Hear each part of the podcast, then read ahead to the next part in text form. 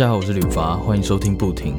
那今天呢，邀请到了一位配乐师，他以前跟我一样是一样在玩乐团，也是独立乐团的呃一份子这样子。然后他有发行过他们乐团的作品，正式的作品。然后他的乐团叫做毒苹果。那你们上 YouTube 或者是上其他的串流音乐平台都找得到，有兴趣可以去听听看。那这次呃跟他聊天呢，聊到就是说，诶，他当初为什么会从独立乐团这一块跑到就是比较商业的配乐制作这一块，广告配乐啊、电影配乐啊，或者是其他的声音的部分。然后他开始做这件事的契机是什么？然后还有他是怎么样学习到，就是说。哎，什么什么样的音乐类型才叫做配乐？那配乐跟广告或者是跟那些影像的画面又该怎么样的搭配？然后他怎么样才知道说，哎，我今天 OK 了，我我的能呃能力已经达标了，我可以开始接案了。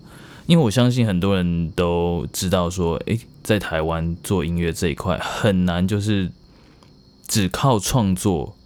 呃，只靠自己的音乐的创作作品去讨生活，这样，然后很多人就会做一些副业，例如说，呃，做呃吉他教学，呃，歌唱教学，或者是其他乐器的教学，又或者是说，他们开始做幕后的，例如说录音、混音这一些，就是在。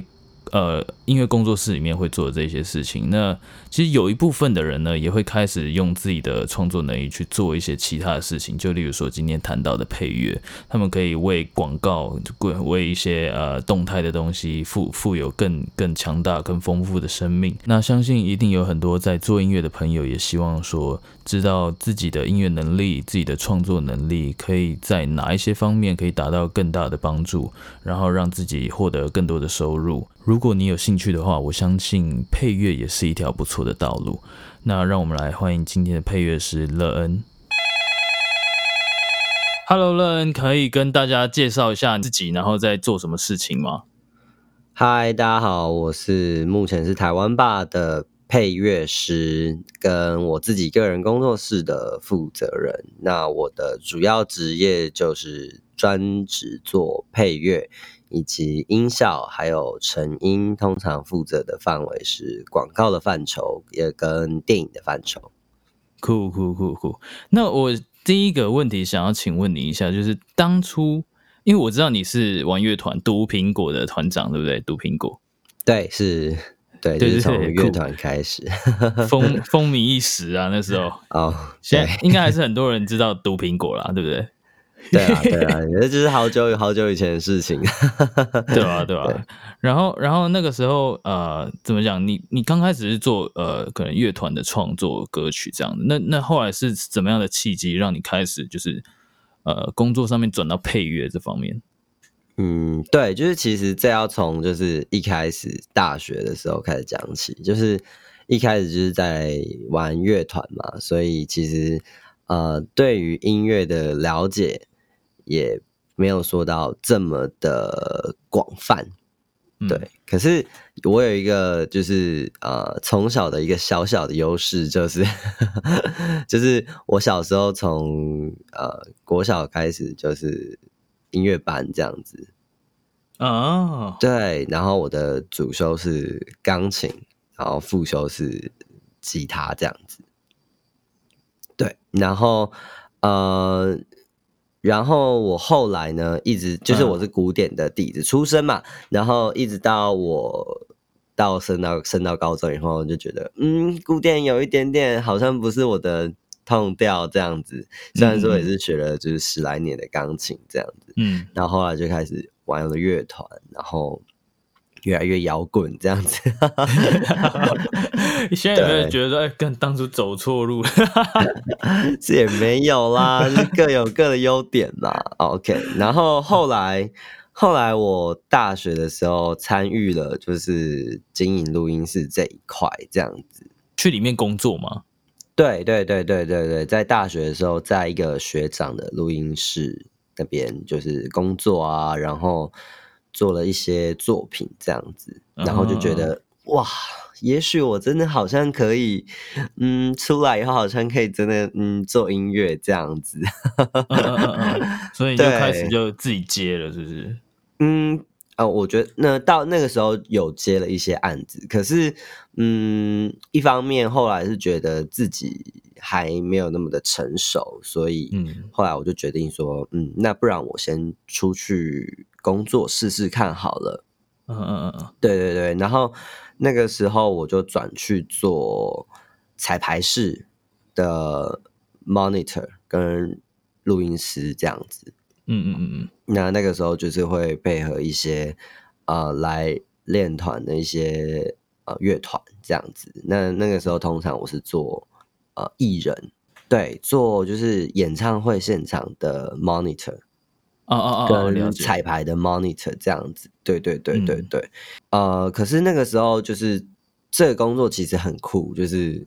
他会看到很多很多很多不同的艺人，例如说田馥甄啊、呃王力宏啊，然后各式各样啊，卢广仲啊，什么都遇过。对，可是呢，这这个这个虽然说这个这个还蛮好玩的，但是它有一个非常非常非常大的缺点，就是其实我们这些人员就是我们要配合演唱会的进度。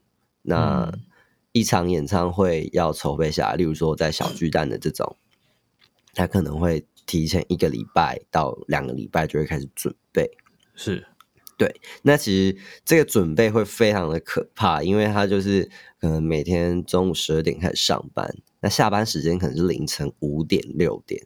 哇，那这样剩七个小时没有在上班的一天中。对，所以就是它是一个非常烧肝的一个烧体力、烧身体的工作。对，嗯嗯，对。然后做到后来，其实我就觉得。很多时候，他并不是这么在乎音乐的本质，嗯，对，有时候有点像是在燃烧自己的青春的感觉，对，嗯嗯嗯，你就觉得就是那不是你要学的东西，对不对？对对对对，一方面是也感受到啊，自己的身体好像会 hold 不住这样，了解。对，那我想要问你一下，就是当初。从当初好了，你去录音室，然后你去做彩排的那一些，嗯，到现在到你可以接配乐这一段期间，你你觉得你主要学习学习到你可以工作这一些管道有哪一些呢？哦，就是那个时候我呃，后来后来我决定不做这件事情以后，我就投身到，我就想说，那不如我换个跑道试试看好了，然后我就。跑到了一间广告录音室去做呃录音师这样子，对，那那里面有一个学长，就是呃算是我的前辈，然后他他在负责带我，就是进这一行嘛。那他自己本身是一个配乐师，对，那他就给我了很多不一样的观念，他有点像我的领路人这样子。那我必须要说，就是 嗯。做配乐这一行跟做音乐这一行真的不一样，就是他的思维的模式不一样，他的门槛真的蛮高的，对，需要理解部分就是很多很复杂，就它不仅仅只是说，嗯，我今天我会钢琴，我会吉他，这样就足够了，它可能是你必须要去理解小提琴、中提琴，然后整个弦乐团、整个管乐团每一个乐器的。的配置，然后每一个乐器它发生的原理跟概念，然后你要去模拟它，把它发出来，并且做的像。哇，所以所以那些都是用呃内建 MIDI 的那一些嘛？因为你说模拟出来，那那那些 MIDI 不是都是录出来的吗？那为什么还要去模拟呢？呃，因为很多时候它的发声会有不同的啊，例如说它会用触键不同的方式去。触发不一样的发声原理，对，那你要你要触发到呃你的你要的情绪这件事情，其实要很多时间的学习，对。然后那个时候我就开始，嗯嗯，在这个学长的因缘际会之下带领下，我就开始觉得说，嗯，做配乐这件事情其实也是蛮特别、蛮好玩的，这样。对，然后我就开始努力的开始狂做作品集，大概是数 量可能大概是呃两天做完一首这样子。啊，很快，对，就是超拼，因为就有点像是我突然隔了一跳了一个行业这样子，然后我就是非常非常拼，我大概拼了大概呃应该有七八个月，一直都是在这样的状态下，就是大概两天，然后就短短一首，可能三十秒这样子。嗯嗯嗯嗯嗯，对对对，然后差不多一个一个广告的长度这样。对对对，就是差不多一个广告的长度。然后那个时候我找了一个老师，叫做黄康宁，他在我们这个他是天空之城的配乐师。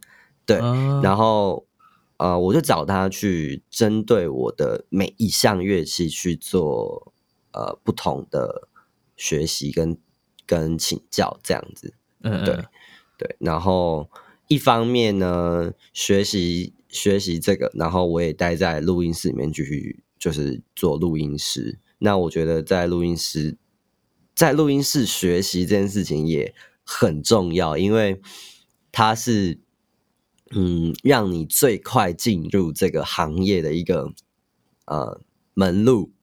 嗯嗯，你会你会接触到很多很多不一样的客群。然后你也会知道每遇到每一个客群，大概他需要的是什么，对，然后也也就是所谓的待客之道，那你才会啊知道客户要的什么，你才可以给他什么 feedback 这样子。了解，那也就是真的有实战经验是吗？对，就是实战经验跟你自己的作品要一直不断的就是往上攀这样子。了解。Hello，想让你知道一下，我们的官方网站已经上线了。只要上网，在网址搜寻 b u t i n 点 c o，这样就可以找到我们的网站。然后这个网站上面呢，有相当丰富的资源，像是文章的部落格平台啊，还有所有可以收听的平台也都在里面。然后还有一些关于这个这个 podcast 的一些理念，那大家有兴趣的时候都可以上去看看。再次谢谢你们的收听，让我们回到节目吧。那哎。那我想问你一下哦，是，就是如果说今天我今天我想要学这方面的东西，那你会推荐我直接去应征什么东西呢？我会，如果是例如说以啊吕吕凡你的能力来讲的话，我会蛮推荐你直接开始去做啊，例如说先去找录音室里面的助理或者是录音师这个职位。录音师这么看得起我？可以，可以，可以，可以。就是我录跟屎一样，不会，就是我都随便录哎，我都靠后置在那边。哦，这个这个空间音太大，我那个那个那那个 noise gate 开一下，然后就。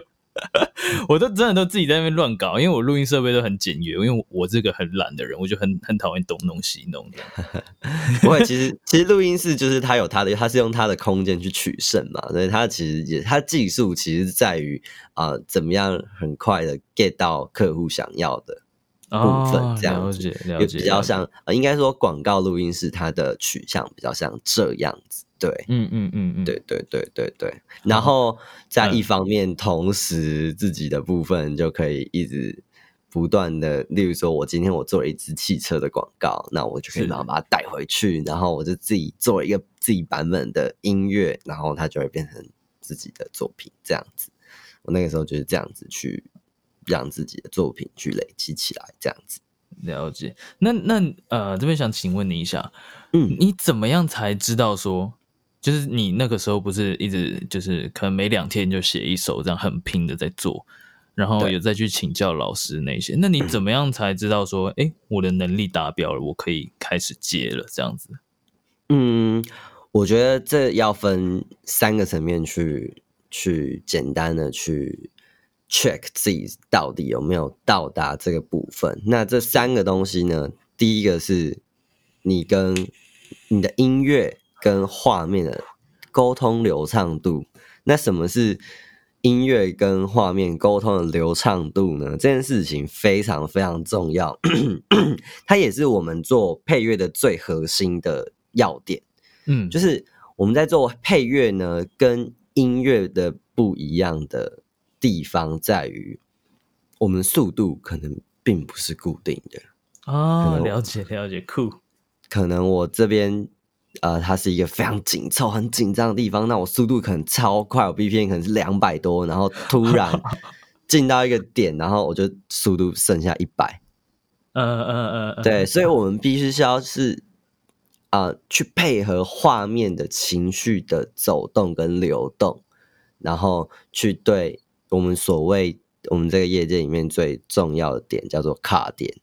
嗯，每一个 cut，那导演希望他出现这个 cut 的时候是什么样的情绪，然后你的点是怎么样的去对到，所以我们很多时候不要说速度变，甚至很多时候有只有两拍、一拍、七拍、九拍都很 常出现，太前卫了啦！看，对，就是因为没办法，就哎。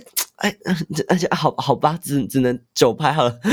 对，好吧，对，这就是所谓跟画面沟通的流畅度，就是这个，这是第一个，就是至少我每一个画面的卡点，我一定要对到嘛，对不对？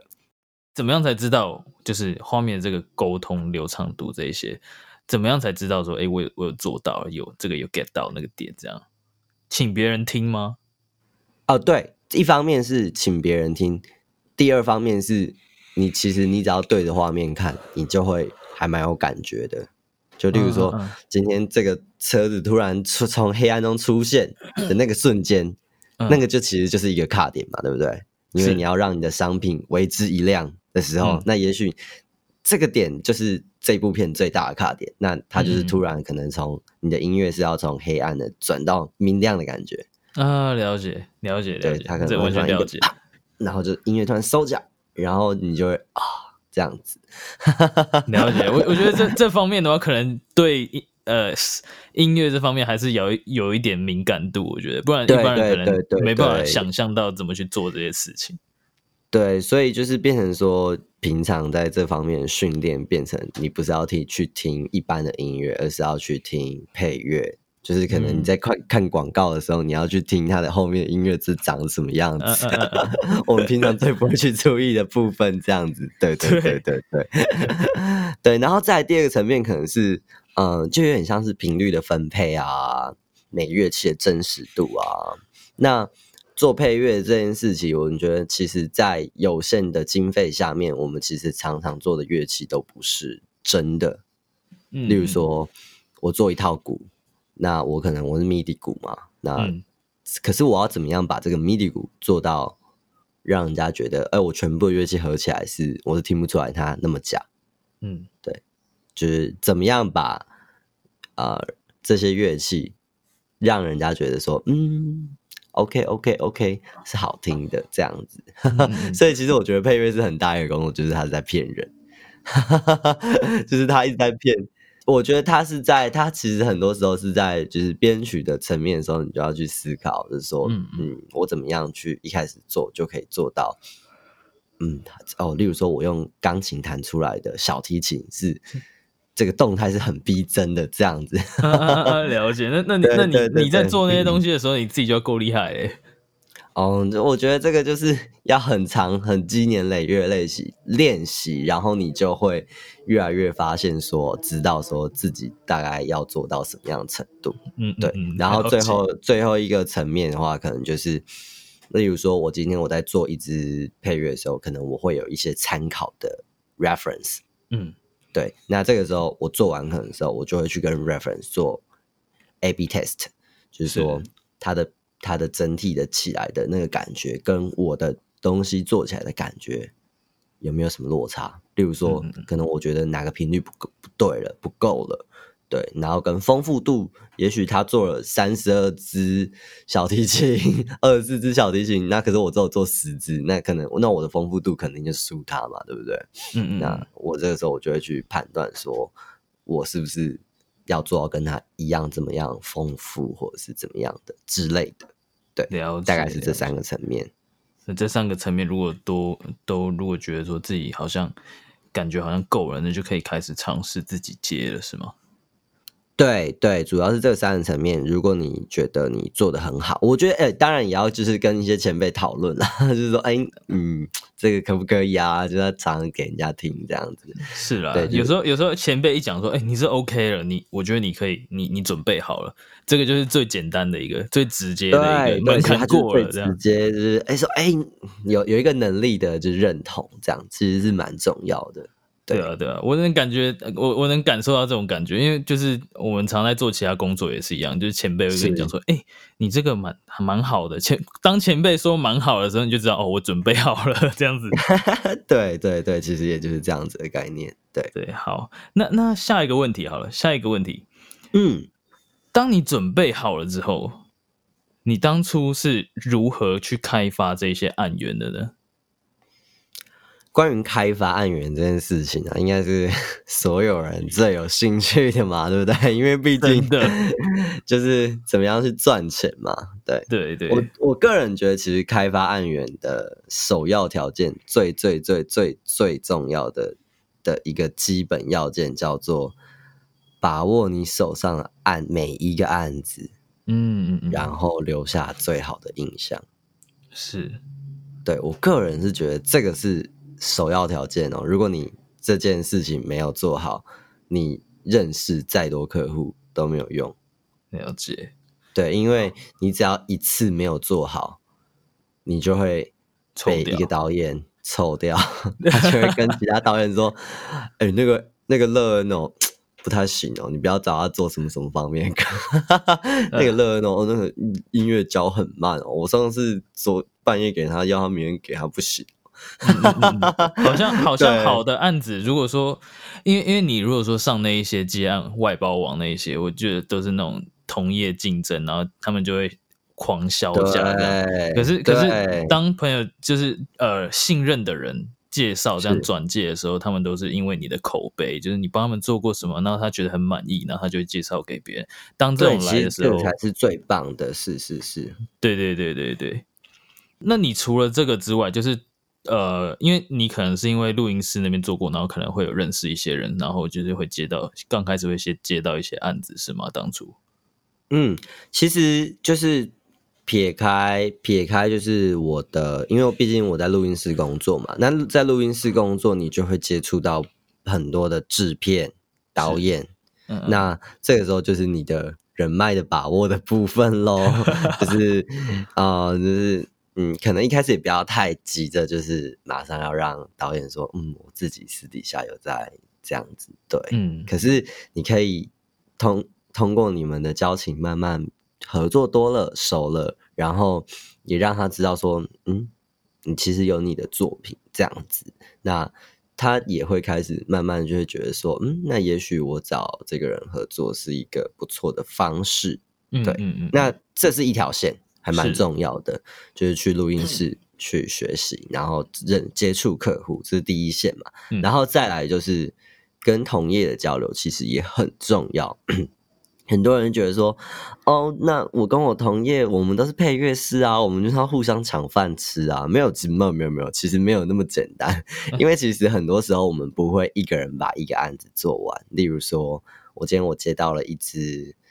啊，Skoda 的案子好了，嗯，好，那可能我今天我的案子，我的我的我的时间很慢，所以我可能我时间只够做 Skoda 的配乐，嗯，那可能我就会把音效跟混音包出去给其他的同行去制作，对，所以这个时候我们常常就会，呃，例如说我们很最常见就是两个人到三个人，然后一起做完一支。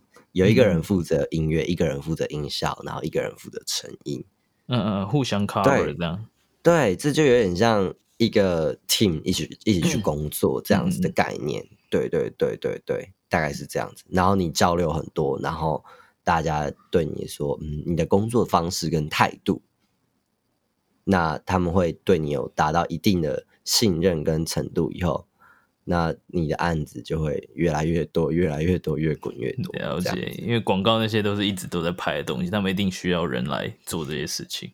对啊，对啊，对啊，对啊，对啊，没错，大概就是这样子。对啊，好，那那乐，你现在都有接的，除了广告以外，还有其他类型的案子吗？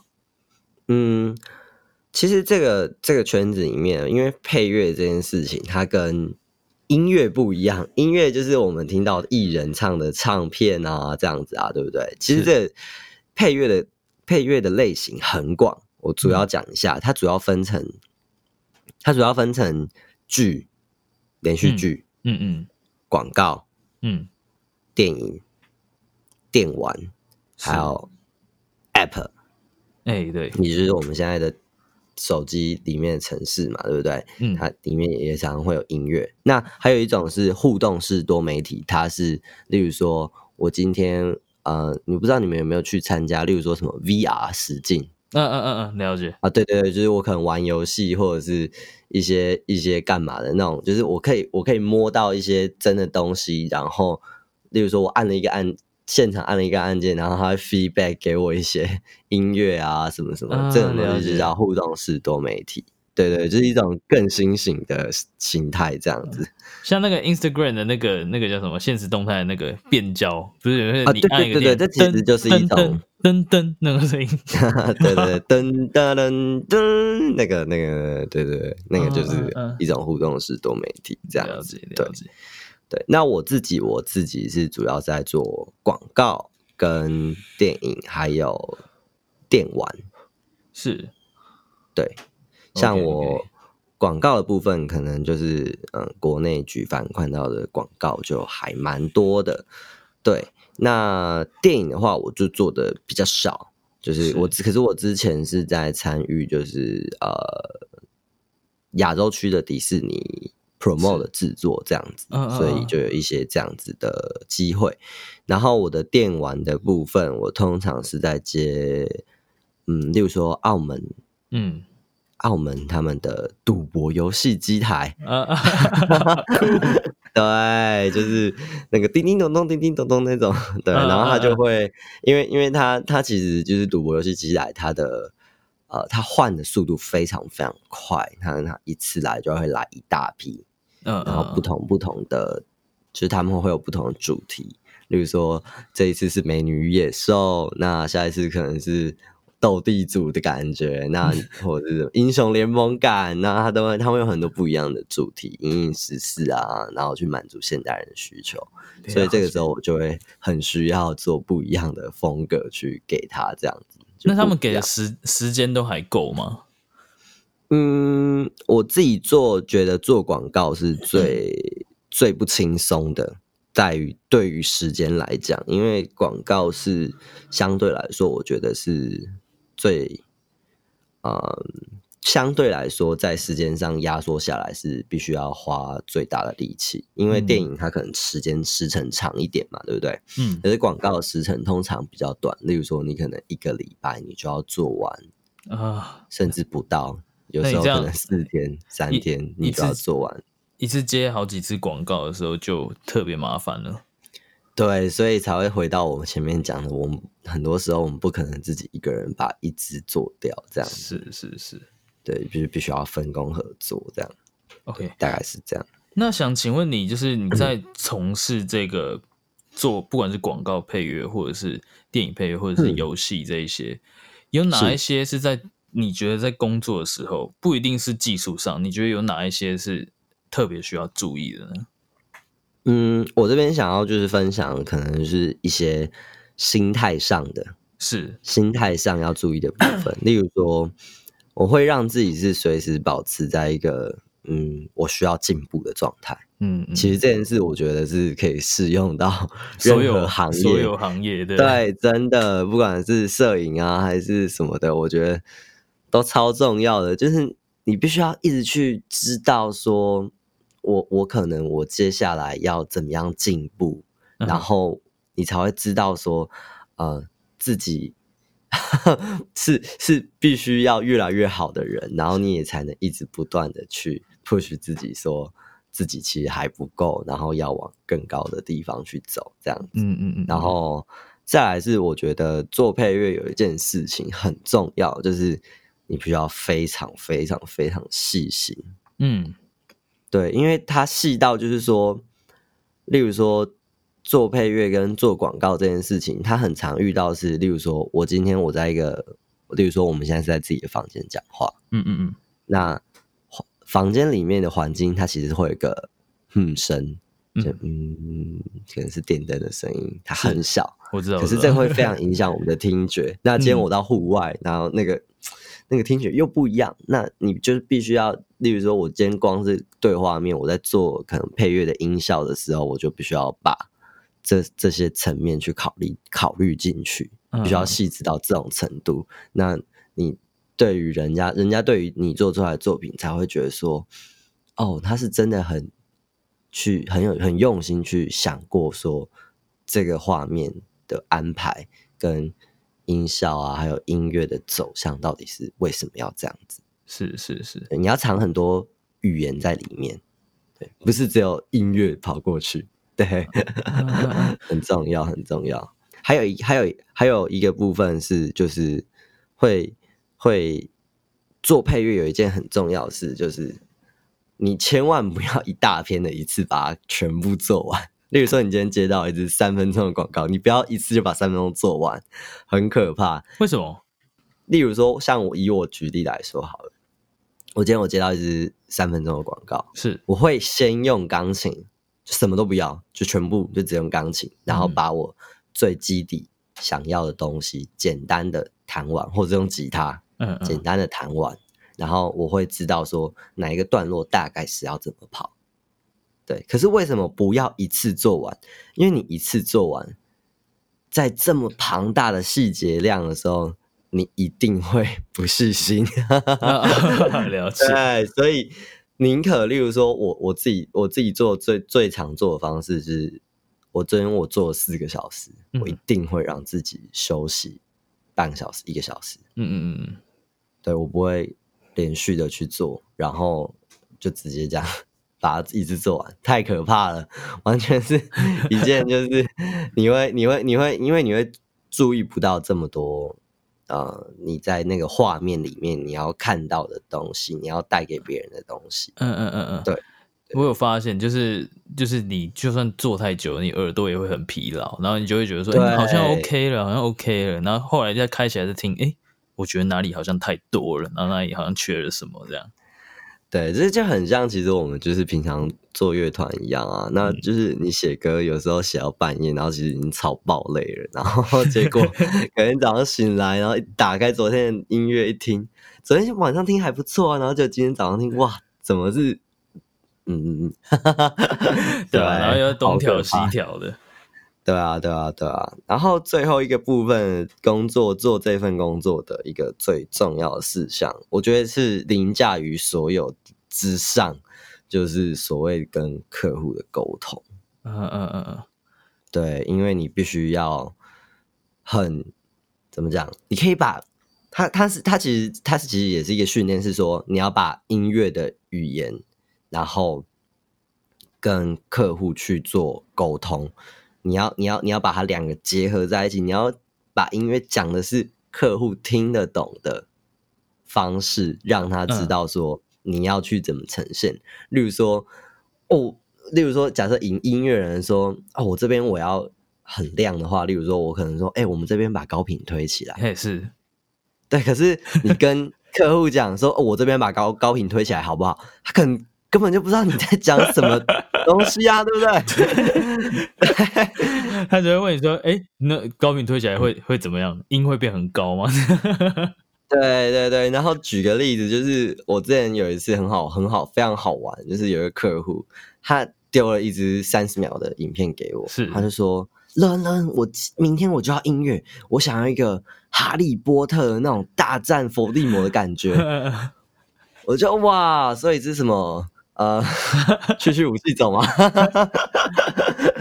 对，没有啦，其实就是这是一个，这是一个开玩笑。可是就是，那我当下我可能我可以转化语语言，就是说，哦，所以你要有一种魔幻，有一点呃带一点魔幻，然后带一点魔法的那种魔法世界，然后又有一点激斗的战列音乐吗？嗯呃，那种战斗音乐，然后他就说，嗯，对对对对，就是这样。所以其实你要把，也要把客户给你的那些回馈，去转成音乐上面你自己可以理解的方式。嗯，就是用一些我觉得算是什么核心词汇嘛。对对对，核心词汇，所以你要自己慢慢的去整理，然后去知道说我要讲什么中文，客户才可以听得到。讲什么中文？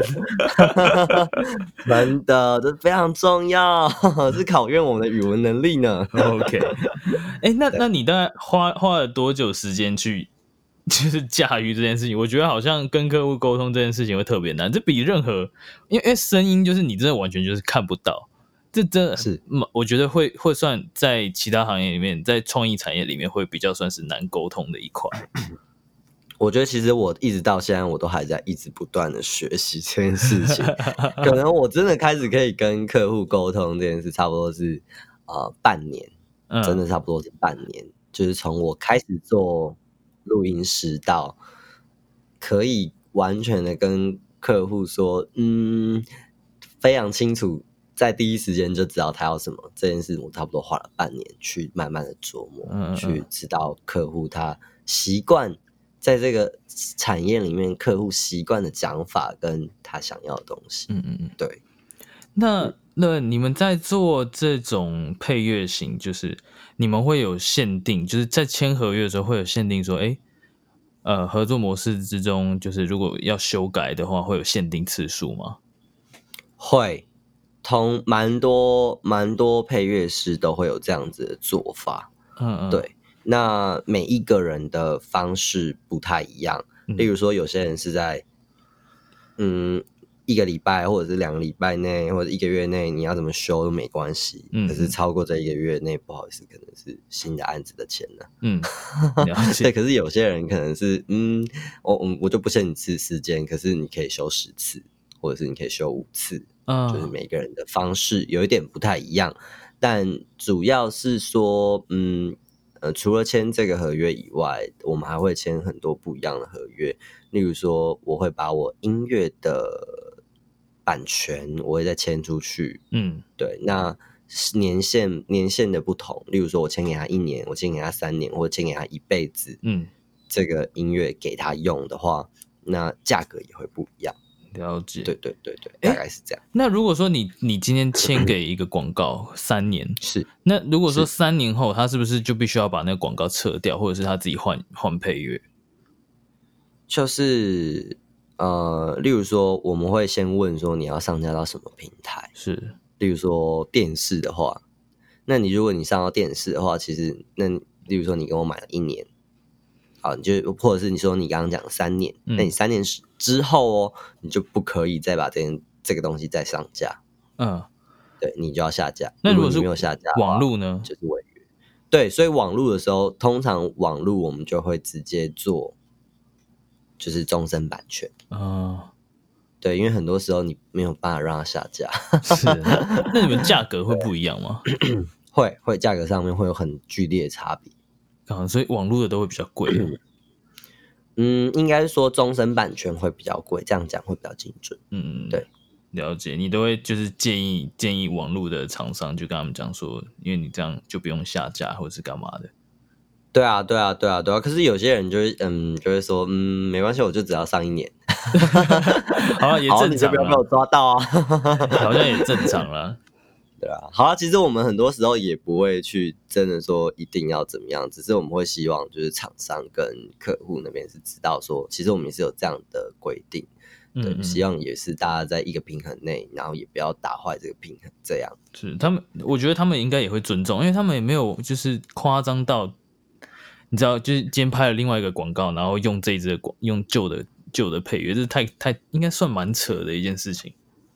对啊，其实这样就很不好啦，而且重点是就是嗯，我觉得其实也要要要使用上也会比较难，因为第一个他们自己也会有就是 就法律责任这样子，嗯第二方面是可能是他根本就音乐跟画面根本就对不起来。对对对对对，那那乐人最后问你，你会想给就是例如说今天想要从事相关的，例如说配乐这一方面的行业的人，就是你会给他们什么什么建议吗？比较广泛的部分的话，可能就是努力去实践它。可是真的是这样子，就是你真的要花，你真的要扎扎实实的去把你的作品然后一把一把乐器的去做出来，然后就是很多东西不能在做配乐东时候，你很多时候不能只有想象，嗯，因为你想象是一回事，可是你真的做出来是另一回事。因为你做出来才能给其他人看到，人家才会知道说，哎，你在做这件事情。对，没错，所以其实非常重要，就是你必须这样去实践它，而且就是这个门槛虽然真的蛮高的，就是你必须要做到好嘛，然后把你的音乐卖出去嘛。嗯，那这个门槛真的蛮高的，可是这个门槛你只要一跨过去，那你的天下就来了。你的天下，真的，真的，你就是一跨过去，然后大家就会觉得说，嗯，那这个人做音乐真的是非常不错呢，非常好合作。那你的你的被你就是跟人家合作跟被使用率就会大大大大的提升，而且这个圈子非常的小，你只要愿意熬下去，然后做出好作品，并且是不断的在进步的话，你一定一定会有饭吃。因为我我也必须讲，就是做配乐在这个产业里面算是，嗯，我们我们的投资回报率算是比较高的。嗯嗯嗯，你是说对对对对报酬的方面吗？就你觉得对报酬方面真的会算是我们的产业里里面比较高的。嗯嗯对嗯嗯嗯，好像也是这样，因为因为一般会拍广告或者什么都基本上是有一定的财力跟。跟尊重对啊，这种产业的老板或者是厂商这样，对，而且这种是需求量很大，因为你想想看，到处都要音乐啊，嗯，对啊，对啊，可是可是唱片就只有唱片，但是配乐可不是只有唱片这么这么就是这么窄的范畴，它跨。跨到的你你想象得到的生活领域里面，几乎都有配乐。对啊，对啊，其实很广泛，只是我们平常都比较少注意到。但仔细想一想，好像做什么都会有声音。对，就是你现在打开打开电脑、打开电视、滑手机，走在路上听到的东西，很多全部都是配乐啊。对啊，对啊，对啊。所以我真的觉得，就是不用完全不用怕，就是。做这个产业以后会，比如说是夕阳产业，或者是怎么样？因为它永远，它永远不会被取代。它真的很难，很就是因为它门槛很高，所以它真的是被取代性真的非常非常低。尤尤其是呃，如果你今天是做 in house 的配乐师的话，那如果你是做这个东西的话，你要被你要被老板辞退的 的几率也是非常的。非常低的，嗯嗯嗯，大概是这样子。了解，因为你到那个门门槛也是不容易，所以不是每个人都可以到那个门槛的那种感觉。大家应该会比较好奇，就是说他们在刚开始的时候，就是如果说他们真的没有认识的人，又或者是说他们，因为很多人都是你知道，想象一个情境，你现在在房间里面。然后你就在想，我要不要做配乐？然后你就想，就自己开始练习，但是他身边没有认识任何人。嗯，那那他就不知道该怎么做，你知道吗？因为就像我今天，我是假设说，呃，我没有玩过乐团，我不是律法，我是 A，我是 Mr. A 这样。然后我今天想要做配乐，但是我完全没有认识一个就是在音乐领域相关的人，或者是我认识的人，他们的那种废废的，然后就是那种是就不知道在干嘛的，就是玩吉他或者玩。玩钢琴那种人，我这样好失礼，我不知道在干嘛是什么意思。对，那那你会建议他们往哪边去找这一些线索，让自己可以认识更多在相关产业的人呢？有关人的部分跟客户的部分呢，我真的非常非常极度极度的推荐，就是直接找到一间广告录音室，或者是商业的，就是这类型的录音室，嗯，去。先去知道这个产业到底在干什么。嗯，你你也可以去当助理啊，你也可以，你也可以一开始就是先从助理慢慢去当啊，然后去观观摩啊什么的。那这些这些工作，你觉得要从哪里找？从人力银行那些找得到吗？人力银行是找到的哦，因为配因为呃广告录音室。还蛮长，就是把这个风声放出去。虽然说，呃，录音师的职位通常会比较难找，因为录音师必须要有一定的经验嘛。那他们很常就是同业推荐这样子。嗯嗯嗯。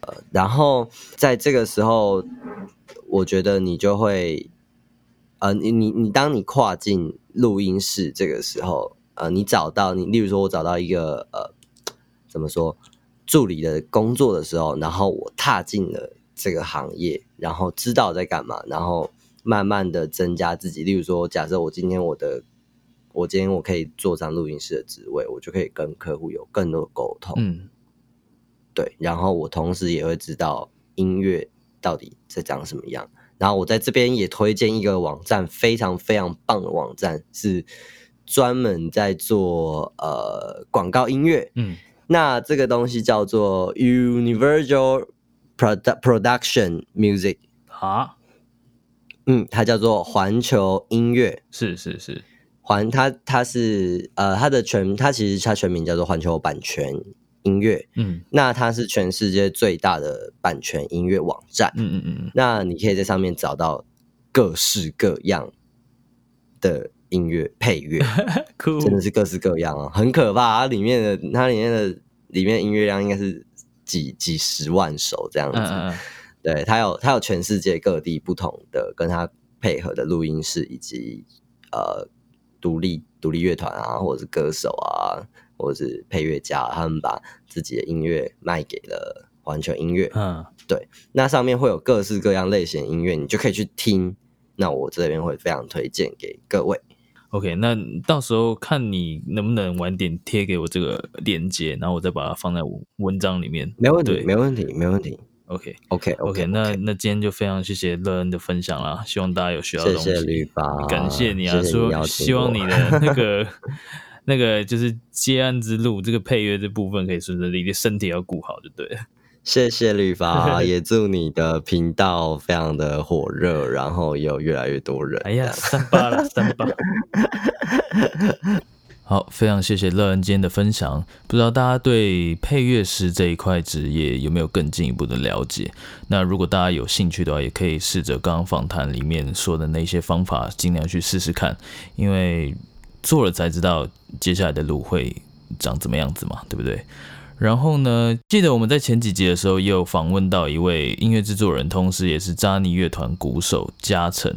那那集里面就有讨论到说，诶，现在在台湾的音乐圈其实很难，就是单靠创作作品就可以养活自己，因为那个市场的关系吧，还或者是其他种种的原因，大家都会选择去做一些教学啊，或者是接一些配唱的工作，来维持就是日常的生活的开销。那只能在那边跟大家讲说，真的大家都很努力，真的辛苦了。